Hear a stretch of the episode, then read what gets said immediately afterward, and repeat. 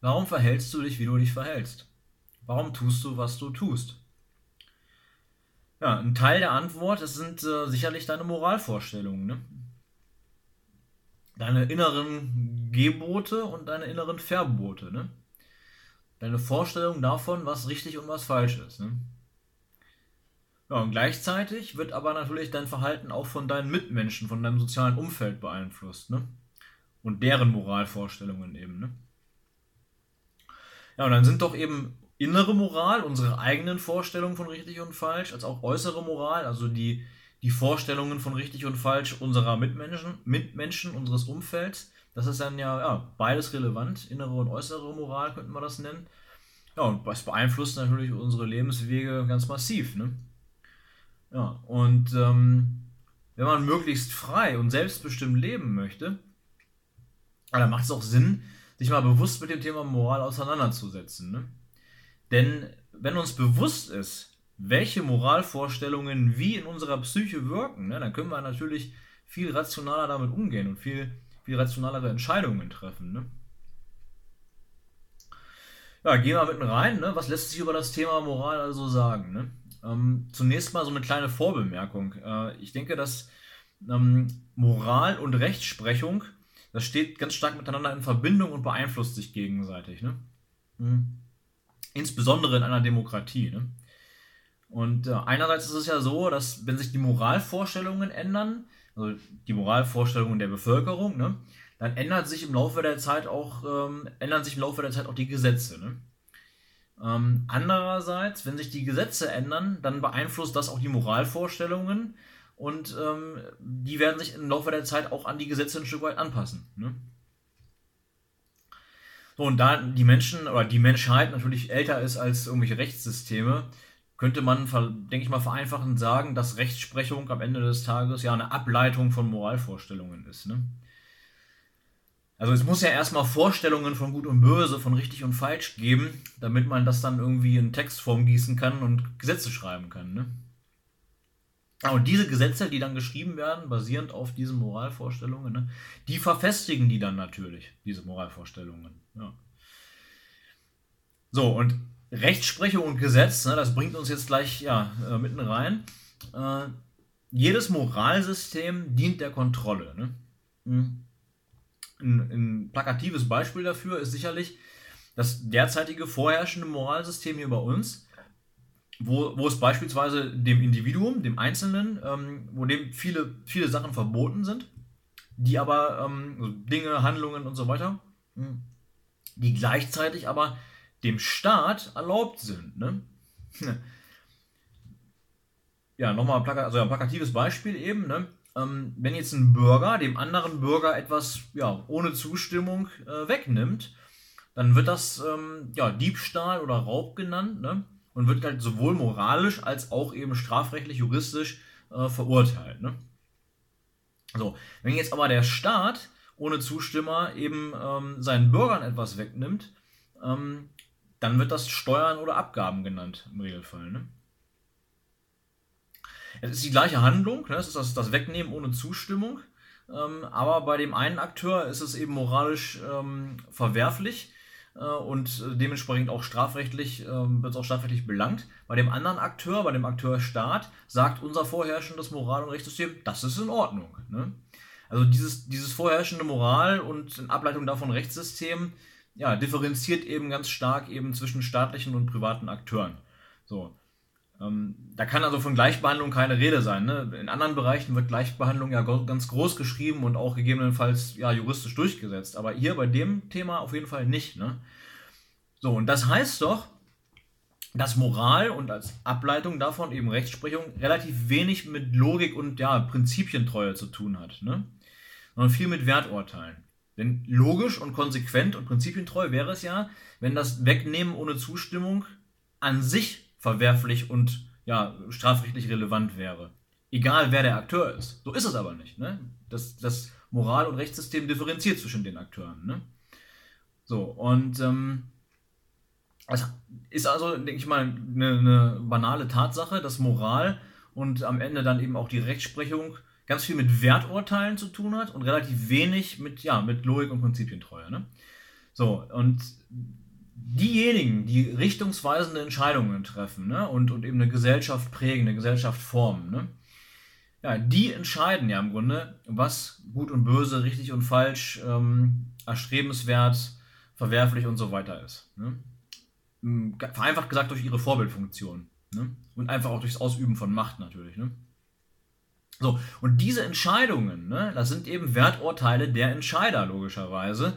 Und aufgrund des ja, normalen äh, Selbsterhaltungstriebes des Menschen müssen diese Werturteile, die da getroffen werden, ganz natürlich ja, der Selbsterhaltung dieser Entscheider eben dienen. Ne? Also ist ganz klar, die Entscheider verfolgen irgendwo ein Eigeninteresse. Ne? Das ist auch normal und richtig und ganz, ganz menschlich so.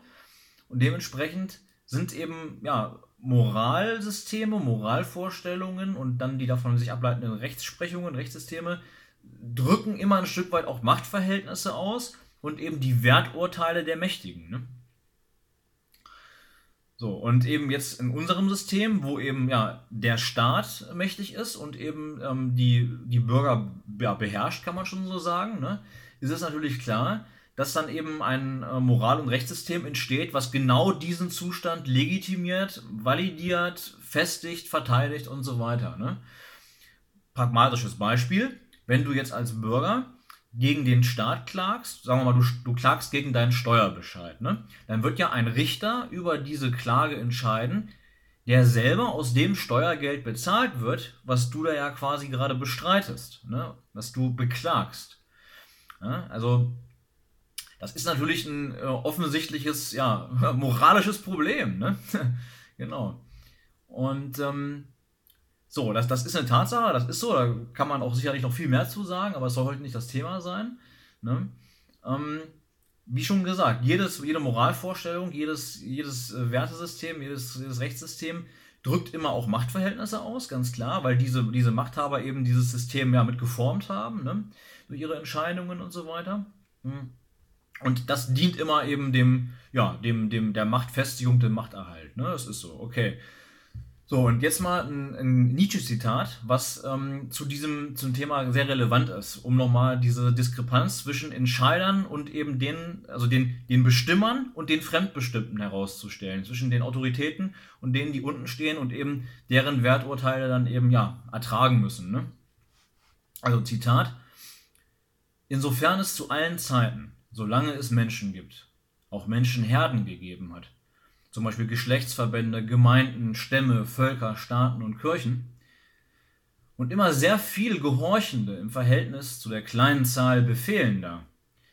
In Anbetracht also, dass Gehorsam bisher am besten und längsten unter den Menschen geübt und gezüchtet worden ist, darf man billig voraussetzen, dass durchschnittlich jetzt einem jeden das Bedürfnis danach angeboren ist, als eine Art formalen Gewissens, welches gebietet, du sollst irgendetwas unbedingt tun und irgendetwas unbedingt lassen. Kurz, du sollst. Und dieses Bedürfnis sucht sich zu sättigen und seine Form mit einem Inhalte zu füllen. Es greift dabei, gemäß seiner Stärke, Ungeduld und Spannung, wenig wählerisch und sein großer Appetit zu und nimmt an, was ihm nur von irgendwelchen Befehlenden zum Beispiel Eltern, Lehrern, Gesetzen, Standesvorurteilen, öffentlichen Meinungen ins Ohr gerufen wird. Friedrich Nietzsche. Ja, und unsere Köpfe, die sind eben voll von diesen Du sollst und du sollst nicht, ne? Und die beeinflussen unser Leben eben, ja, ganz fundamental, ne? So, und wenn sich die Moralvorstellungen einer Gesellschaft ändern, dann verändert sich natürlich auch die Gesellschaft selbst, ne? Teils radikal, ne?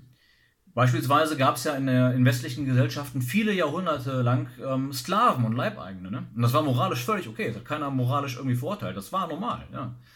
Heute ist das moralisch und rechtlich natürlich völlig undenkbar. Ne? So, und ähm, ein anderes Beispiel in den USA, ne, da wurde ja in einigen Bundesstaaten äh, Cannabis legalisiert. Ne? Mhm. Und ähm, das ist in dem einen Jahr war das, war das moralisch äh, unter Umständen verwerflich, juristisch auf jeden Fall problematisch und im nächsten Jahr ist es völlig okay und ähm, du kannst äh, Cannabis äh, wie, was nicht, Wein im Fachhandel kaufen. Ne? Ja, oder Scheidungen. Ne? Ähm, es gab ja Zeiten, da war Ehe, ja, da wurden Ehen tatsächlich eben mit der Absicht, ja, fürs Leben, äh, das ganze Leben zusammen zu verbringen, eben geschlossen und wurden nicht äh, ständig wieder geschieden und so weiter. Während heute Scheidung sowohl ja, moralisch als auch rechtlich völlig unproblematisch sind. Ne? Früher wurde das geächtet und verpönt, heute ist es normal. Ähm, also sowohl in die eine als auch in die andere Richtung kann sich das alles immer ändern. Ne? Es können Sachen erlaubt werden, die vorher verboten waren, rechtlich, aber auch eben moralisch. Die können eben früher geächtet gewesen sein, heute werden sie akzeptiert oder auch umgekehrt. Es können auch Sachen, die mal ähm, okay waren, ähm, wie eben die Sklaverei, die als, als okay rechtlich und moralisch angesehen wurden, äh, können dann irgendwann verboten und verpönt werden. Also es geht in beide Richtungen und es ändert sich im Laufe der Zeit. Ne?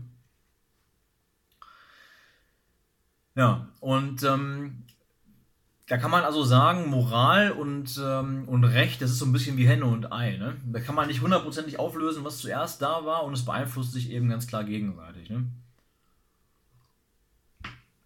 So, ich bin ja jetzt schon über 10 Minuten hier in dem Video, das wollte ich eigentlich gar nicht, aber ich mache das jetzt so zu Ende. Ich habe keine Lust, das nochmal alles ähm, weiter zu komprimieren. Und ja, also wie gesagt, ne, Moral und Recht sind so ein bisschen wie Henne und Ei. Und was aber im Gegensatz zu dem Ursprung ne, halt eben ganz klar ist, dass sie eben das Individuum einschränken. Ne? Und das gilt natürlich vor allem für Moral, denn diese wirkt doch dauerhaft in der Psyche, schon lange bevor du überhaupt konkrete Handlungen äh, ja, begehst oder, oder konkret planst. Ne? Ähm, denn wenn ich eine Moral, also jetzt mal als Beispiel, ähm, ich habe die Moralvorstellung, dass Unternehmertum irgendwie ja, moralisch verwerflich ist, weil Unternehmer ihre Arbeitnehmer äh, ausbeuten. Ne? Also wenn ich so ein sozialistisches äh, Mindset habe, so, so, so sozialistischen, äh, sozialistische Moralvorstellungen, dann, dann werde ich gewisse, gewisse Handlungen, nämlich eben zum Beispiel Unternehmen gründen, höchstwahrscheinlich gar nicht erst äh, verfolgen und dementsprechend, dementsprechend werden die rechtlichen Feinheiten davon auch nie für mich relevant werden. Ne? So meine ich das. Ne? So, äh, und ähm, gut, ähm, dann macht es doch Sinn, oder die Frage ist, macht es Sinn, diese ja, doch letztlich subjektiven und veränderlichen äh, Themen wie Moralvorstellungen und Rechtsprechung und so weiter, das alles als unumstößliche Leitplanken zu nehmen im Leben, ne? fürs eigene Handeln. Ne? Oder macht es vielleicht viel mehr Sinn, Moral und Recht, ne, Rechtsprechung, ne, eher als, ich sag mal, hm, Erwartungshaltungen der Herde zu verstehen. Ne? Erwartungshaltungen der Herde gegenüber dem Individuum. Ne? Es ist natürlich so, dass auch wenn du dich für zweitere Sichtweise entscheidest und eben dann ja äh, dich teilweise auch über Moralvorstellungen oder über Rechtsprechungen eben hinwegsetzt, dann musst du natürlich trotzdem erstmal mit den Konsequenzen leben. Das ist ganz klar. Es geht jetzt hier nur darum, ähm, innerlich, ne? wie gehe ich innerlich damit um. Ne? Was halt in jedem Fall Sinn macht, ganz egal, welche Handlung du dann am Ende vollziehst, ist natürlich erstmal äh, zu hinterfragen, äh, wo kommen die Moralvorstellungen her oder auch die Rechtsprechung, wo kommt das alles her? Wem nutzt das und wem schadet das? Ne? Denn ne, jedes Moralsystem dient der Kontrolle. Und das gilt natürlich auch insbesondere für Rechtssysteme. Ne? So. Das alles soll aber nicht implizieren, dass Moral etwas Schlechtes ist. Ne? Wer jetzt meint, ähm, alle Moral, alles Recht, alle Regeln, das ist alles fiese Fremdbestimmung, ne? ja, der wird sich natürlich bald als ja, komplett unterdrückt äh, wahrnehmen. Ne? Oder zwanghaft gegen alle Regeln rebellieren müssen. Ne? Und dann jetzt mal bildlich gesprochen, auch zwanghaft über jede rote Ampel fahren müssen. Ne? Und so wird man natürlich nicht alt. Ne? Ja, und stattdessen äh, liegt die Lösung halt eben im, ja, im bewussten Entscheiden. Ne? Sich seine Moralvorstellungen und ähm, seine Ethik und so weiter, sich das selbst auszusuchen und selbst zu entscheiden, was, was gut und böse, was richtig ist. Ne? Oder eben, um, um Nietzsche wieder ähm, zu paraphrasieren, jenseits von Gut und Böse eben zu entscheiden, was gut und schlecht ist. Ne? Ja, wie gesagt, jedes Moralsystem dient der Kontrolle. Ne? Und wenn ich mir meine Moral selbst aussuche und meine Moral, mein Moralsystem selbst definiere, ja, dann kontrolliere ich mich selbst. Ne?